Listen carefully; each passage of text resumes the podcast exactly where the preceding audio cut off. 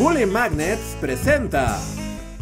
En la historia de la humanidad existen historias que, como piedras fundacionales, dan sentido, relevancia y significado a nuestra existencia, que exploran nuestros sentimientos más básicos, retratan nuestros sueños y enmarcan aquello a lo que podríamos llamar nuestro espíritu.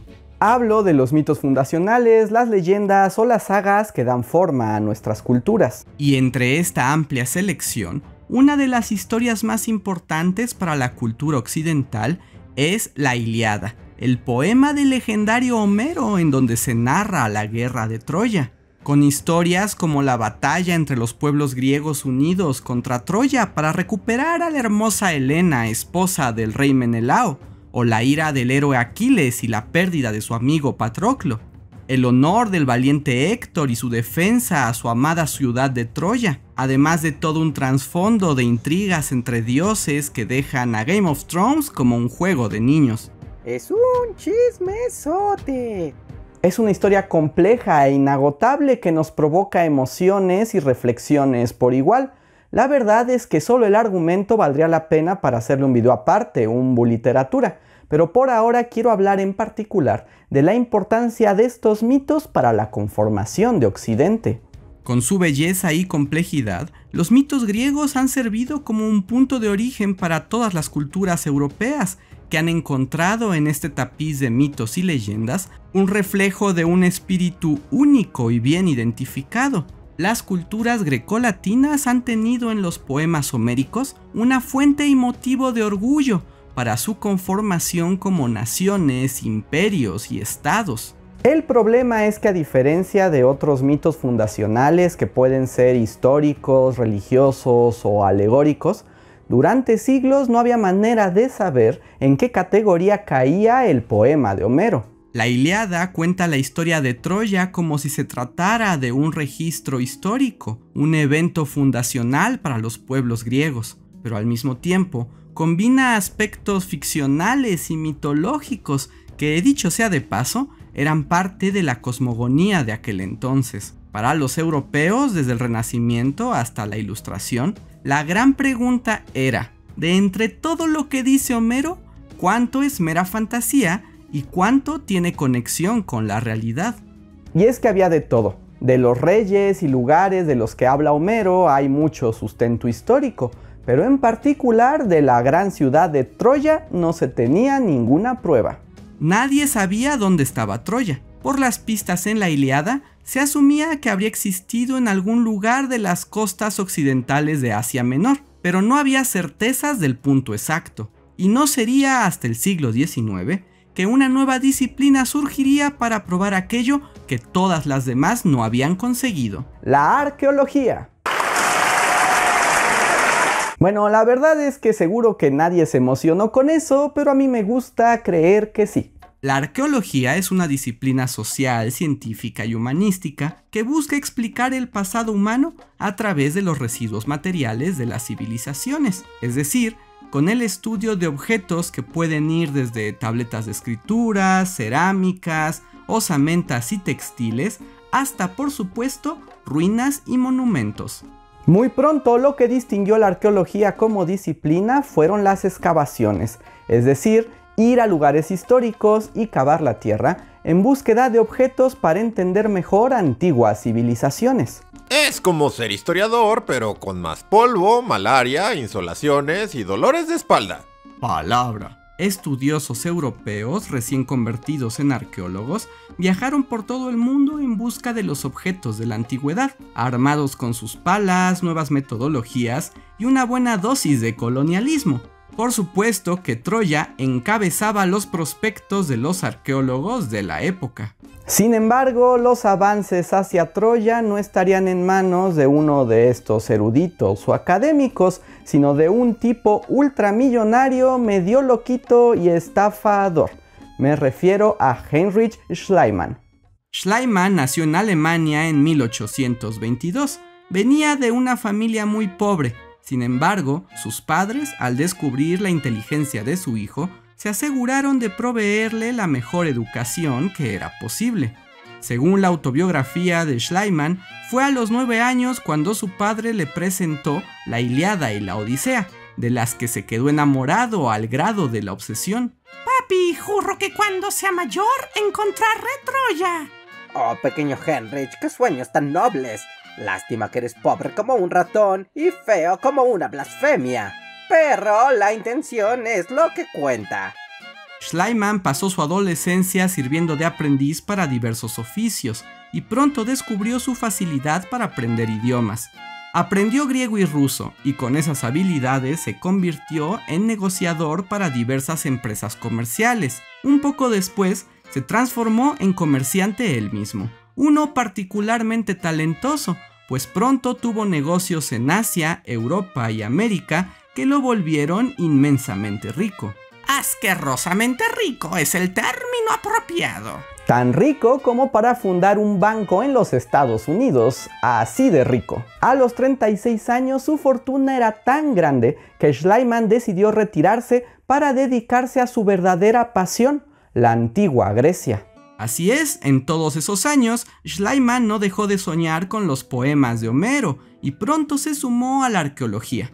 Y gracias a su fortuna, comenzó a financiar viajes al Mediterráneo y establecer contactos con otros arqueólogos que trabajaban en esa zona.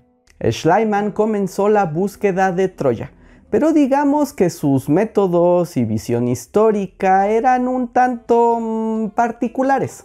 Para Schleiman, los poemas homéricos no eran solo una guía, sino una fuente de verdad absoluta. Estaba seguro que una interpretación literal de los textos revelaría no solo las respuestas, sino que también dotaría los elementos necesarios para experimentar la antigua Grecia de primera mano. En 1868 publicó el libro Ítaca, del Peloponeso y Troya, una especie de guía de viaje en la que relataba sus aventuras en la zona y la relacionaba, a veces de manera descabellada, con los mitos clásicos como prueba de su veracidad.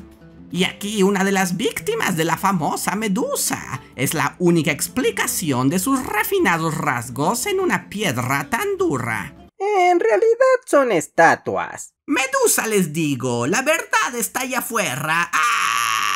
Bueno, bueno, pero no me grite. En su viaje, Schleiman conoció al arqueólogo Frank Calvert, quien había adquirido un trozo de la colina de Hisarlik en la región Troade en la península de la actual Turquía. Esta zona estaba cercana al río Escamandro, que es mencionada en la Iliada como el principal río de la ciudad de Troya, el que Aquiles, por cierto, llenó de cadáveres. Si todos estos nombres y lugares ya los confundieron, no se preocupen, les pongo un mapita. Calvert creía que aquel sitio podía ser donde residieran las ruinas de Troya, pero aún no había encontrado nada.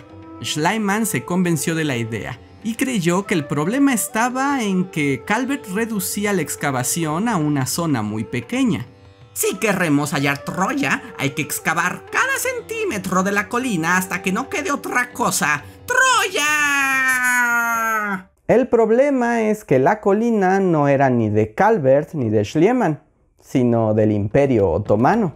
En aquellos años, los otomanos estaban pasando por un proceso de modernización. El imperio buscaba cómo equipararse con las otras naciones europeas y una de sus prioridades era apoyar la ciencia y la cultura. Se proyectaba la construcción de un gran museo imperial, así que necesitaban reliquias y muestras de una historia ancestral. Si era cierto que Troya estaba en territorio otomano, no había manera que el gobierno diera carta abierta a los arqueólogos extranjeros. Era un asunto político y burocrático muy delicado, pero digamos que a Schleiman le importaba poco. Schleiman pidió un permiso de excavación para su agresivo proyecto y los otomanos se lo negaron. Entonces intentó comprar la colina entera a los propietarios de las tierras, pero tampoco lo consiguió. Así que por último optó por la carta favorita de todos los multimillonarios. Hacerlo de todos modos pasando por encima de la ley. En 1870, Schleiman comenzó una monumental excavación clandestina en la colina de Hisarlik. Cuando los otomanos lo descubrieron, quisieron detenerlo, Pero para sorpresa de todos, Schleiman había encontrado los muros de una antigua ciudad enterrada. Encontré Troya, encontré Troya, soy inteligente, encontré Troya.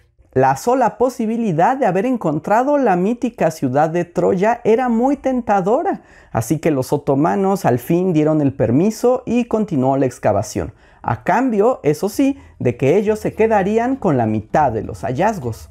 Lo que Schleiman en realidad encontró no fue una, sino varias ciudades superpuestas, cada una construida encima de la anterior. Podríamos decir que cada nivel contenía información invaluable del pasado remoto, pero para Schleiman lo único que importaba era encontrar los tesoros de los que hablaba Homero en la Iliada.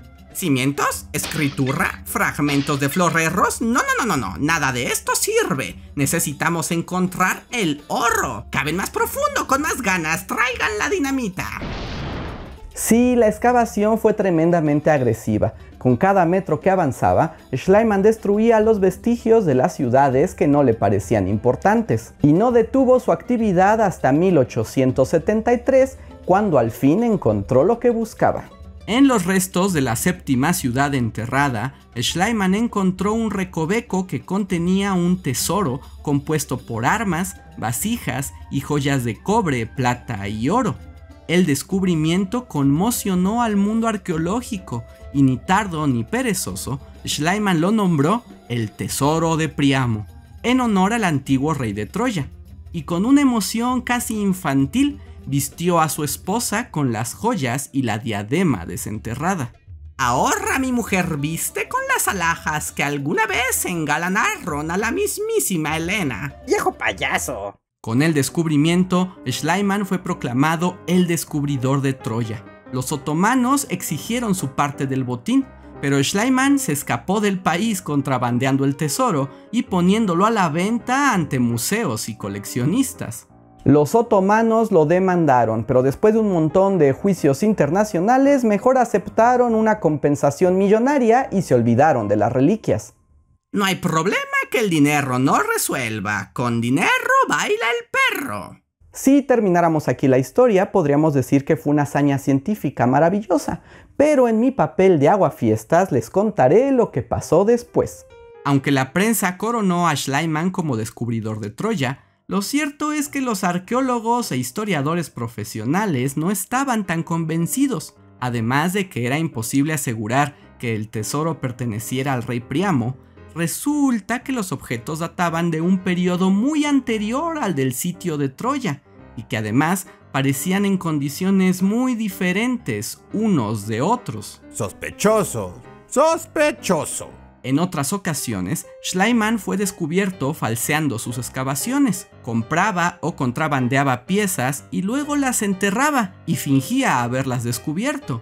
No es descabellado pensar que hubiera hecho lo mismo para asegurar el éxito de su hazaña en Troya, pero lo cierto es que nadie puede estar seguro de qué pasó ahí. Sobre la datación del tesoro, bueno, investigaciones mucho más actuales han demostrado que la ciudad que señaló Schleiman es muchísimo más antigua que la Troya homérica. De entre las ciudades superpuestas en Hisarlik, la que corresponde al tiempo de la guerra de Troya sería la quinta ciudad superpuesta de la superficie hacia abajo, y el tesoro provenía de la novena ciudad, lo que significa que en su desesperación por encontrar la famosa ciudad del poema, Schleiman la destruyó con sus palas y dinamitas. ¡Irónico!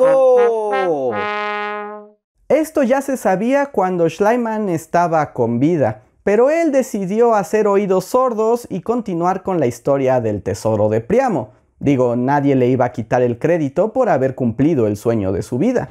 Noigo, noigo, soy de palo, tengo rejas de pescado. Aún así, Schleiman pasó a la historia como el descubridor de Troya. Actualmente muchos cuestionan los métodos de Schleiman, que además de destruir no llevaban un control claro y metódico de los descubrimientos, lo que dificulta el estudio de sus proyectos.